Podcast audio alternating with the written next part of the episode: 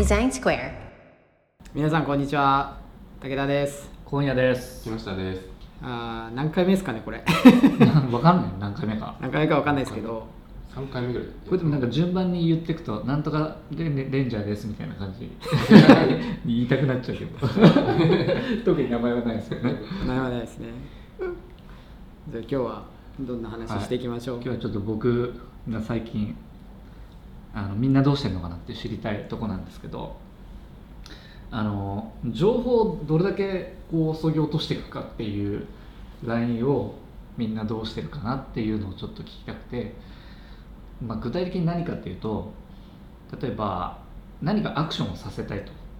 はい。でそういう時にアイコンだけのボタンを設置するうん。のかうん。アイコンにそのアクションの名前をつけてうん。設置するのかうん。っていうところのラインをまあ意思決定のラインというか、っていうのをみんなどうしてるのかなっていうのがあってまあちょっと俺の場合はできればこうアイコンだけで分かればいいかなっていうのはあるんだけど、うん。そのまあチームメンバーに言うとちょっと分かりづらいですよねっていう話。まあそれは分かるんですよ。うん初見でアイコンだけだったら分からない。うん。でも世の中に溢れてるデザインの中って一回使えば分かるものってあるじゃないですか、はい。はい。ああ。そのなんていうんですかね。それをこうデザインに落とす時のえっ、と意思決定の仕方っていうのをどうしていますか？e ボックスでは。わかります？言いたいことわかりますわかります。わかりますよね。うん。なるほどね、うんえーどうぞ。あ僕も結構それは迷うことがあって、うん。でまあ特にエンジニアとか CS サイドビジネスサイドの人たちと話す時によく出てくるというか、うん。わからないってなりそうじゃないですかとかなってますよとかっていうのがあるので、まあ、結構つどつど考えてるんですけど、うん。なんか一個のその明確にライン決まってるわけじゃないですけど考え方として、えっと、ラーニングを期待できるかどうかみたいなことをちょっと思っているというかおまあその使用頻度が高ければ若干そのなんだ説明が不足していても、えっと、何回か使えば分かるし、うん。それは、えっと、その画面に来るか回数だったりそのボタンを押す回数をがその、まあ、例えば毎日毎日使うものだったらそんなにやっぱり説明がなくても分かるしむしろない方がすっきりしてて分かりやすいっていうのが、うん。後半発生するのかなって思うんですけど月に1回だけ使うページのボタンとかってなってくるとまあラーニングされないしまああの毎日来るページだとしても毎回使うボタンじゃないになってくるとやっぱり忘れちゃうというか、うん。ってなってくるとやっぱり必要なんだろうなっていうなんかそこのバランス感みたいなのでジャッジじゃないけど考えながらどっちなんだろうってつけていくっていう感じのことをしています、でも全部説明しちゃうと画面が文字ばっかりになっちゃって、うん。そのいわゆる認知の負荷がかかりすぎて今度使いづらいみたいな感じになるんじゃないかなみたいなのがあって、っていうのを毎回ちょっと画面ごとに考えてやっているっていうのがまあちょっとビボというか僕がやってる感じになってますね。う。んなるほどね。一回使って認知しちゃえば次も使えるっていうのがあるじゃないですか。はい。ものとか、まあはいはい。まあ、サービスもそうなんだけど。それをそれをどう説明していくかっていうここれ多分迷うラインだと思うんだけど、はいはい。まあテキストをつけちゃえばすごく分かりやすくなるんで、はい。ずーっと分かるはい。そうですね。状態はあの保てると思うんですけど、はいなくなると確かに分かりづらさは増すんだけどその後々のその今言ったなんていうかな認知の負荷は減るはい。で一回ラーニングしちゃえば、はい。あとは使えるはい。っ。ていう。そうですね。その僕も1回ランニングすれば使えるって思ってたけど、2回目が2ヶ月後とか3ヶ月後になったら、うん。ほぼ1回目と変わらないっていうのがあって、その頻度が、えっと、人依存じゃなくて、その機能依存というか、その機能自体がそもそもそれしか使われないみたいな話になった時に、なんかすごい分かりやすい、例えばなんかリストにアドするとかでも、ちょっと分かんないってなったりする可能性が出てくるのかなみたいなことをなんか思ったりもします。なんかまあそういう指摘をビジネスサイドから受けたことがあったので、うん。確かにそれはそうだなと思って、まあ確かにね。ちょっとサービスのなんか特性も出そうですけどねページとか。うん。うん。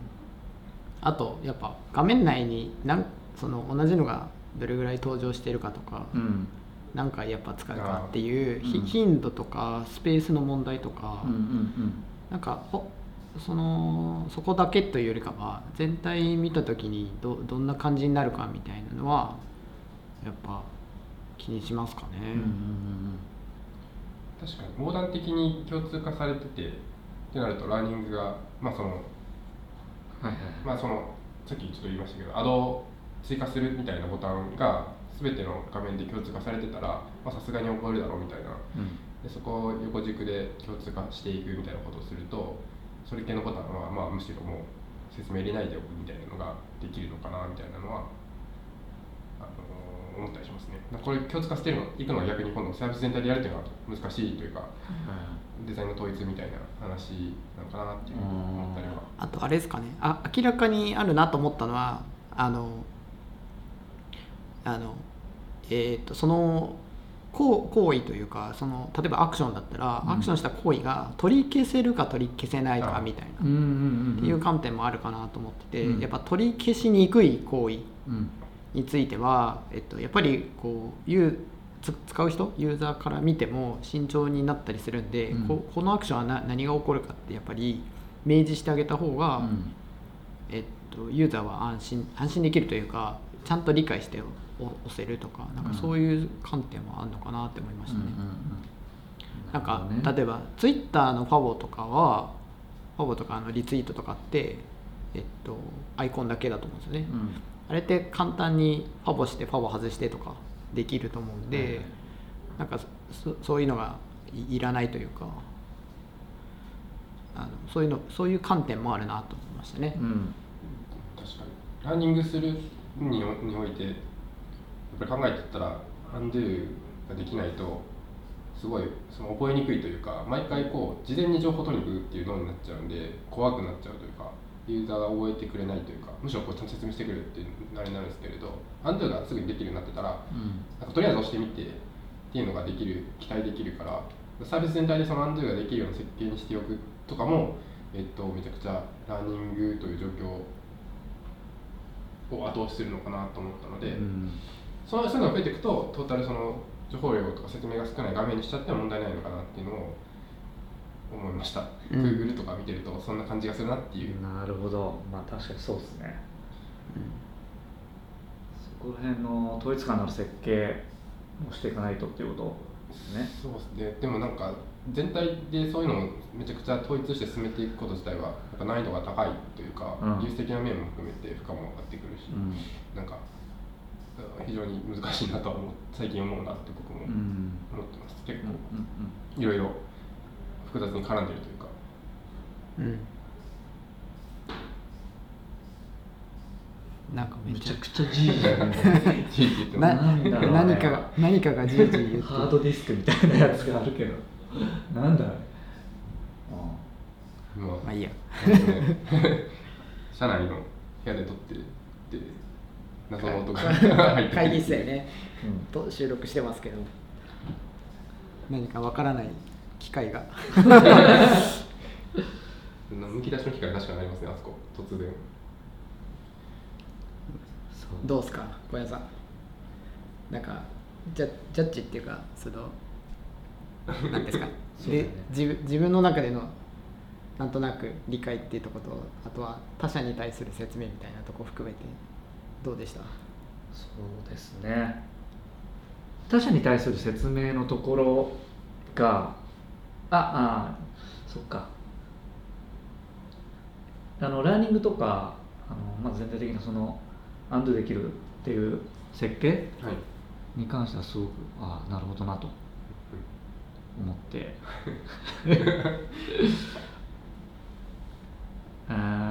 でもまあ言っちゃうとそのクライアントと接してる側の人たちの不安っていううん。ところもあると思うんですよね。その分かりいやお俺自身がそんなにああの全部そぎ落とせっていう思想では別に特特にはないんだけども、はいはい。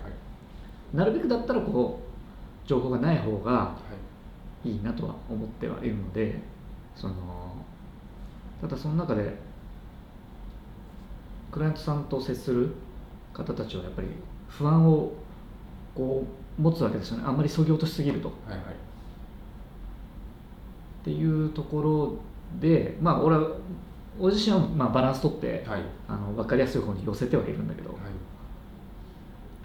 ただまああんまり寄せすぎちゃうとちょっとなんていうかなまあ美しさが減ってくるっていうか,、かまあ。簡単に言うとね。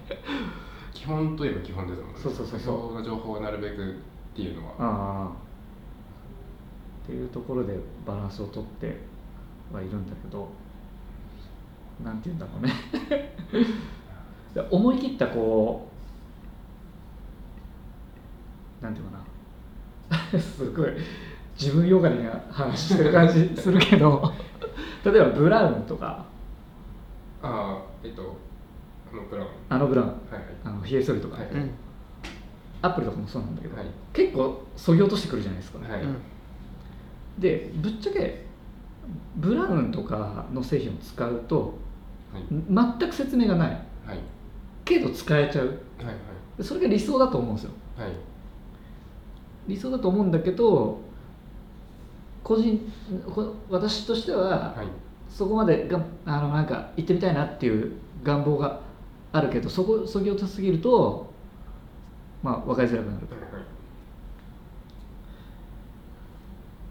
まあ、何が言いたいんだろう。でまあただ今自分が転職サイトというサービスをやってる中で、そこまでするべきじゃないというあそっていう、あはいえーのも分かってはいるしもちろん。みん。なが使えるものにしなきゃいけない、はい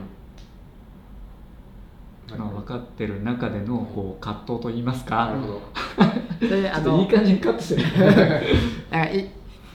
一個あるなと思ったのは、えっと第三者要するにビジネスサイドでもなく自分、まあ、デザイナーでもない、はい第三者の人に実際にパッと見せた時に、うん。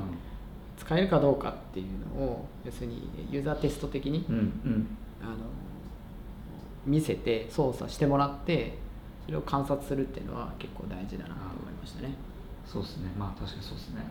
でそれでシンプルに、えっと、例えば5人ぐらいの人にうん。見せて操作、えっと、例えばえっとなんだ、えっと、スカウトに返信してみてくださいっていうのをタスクとしてお願いした時に、あの実際の画面でやってみた時に本当にやれるのかっていうのと、どこかで詰まるところないかみたいなのをちゃんと観察してでそそこからあやっぱりテキストいるねだったりとかあテキストなくても十分操作できるからこのままでいいんじゃないみたいな話とかを、あのなんですかねあのそのユーザーを観察することをあの一緒にやってうん。物事を前に進めていくっていうのはうん一個やり方としてはあるなっていうところですかね。うん。そうですね。そうっす。確か そうですね。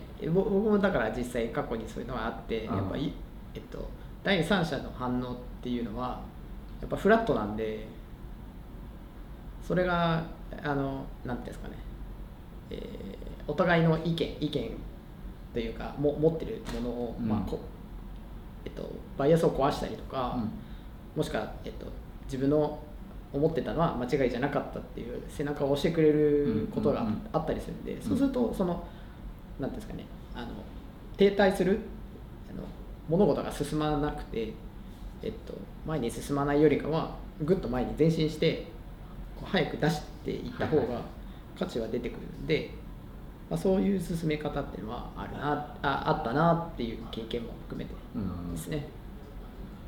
それも実際使ってるユーザーに頼んで来てもらって触ってもらうみたいな。あでもいいし例えばうーんと社歴の浅い、えっと、中途の人とかって、はいはいはい。要するに転職サイトを触ってたはずなんで、うん。そういう人にパッと見せた時にどう思うかとか、うん。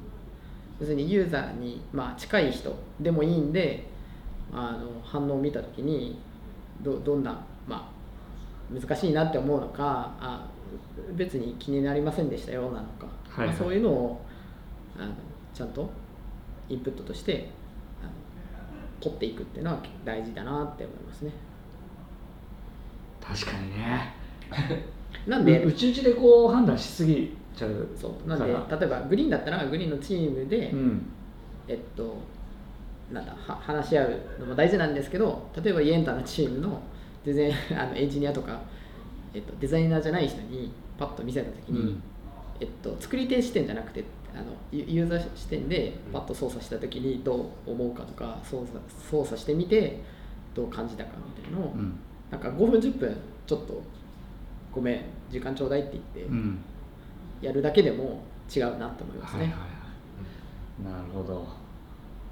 ちょっと頻繁にやっていくようにしようそれは。でも、まあ、なんでね、ま、迷っ迷った時は第三者にの反応を見るみたいな一個あるなって。うん。なるほど。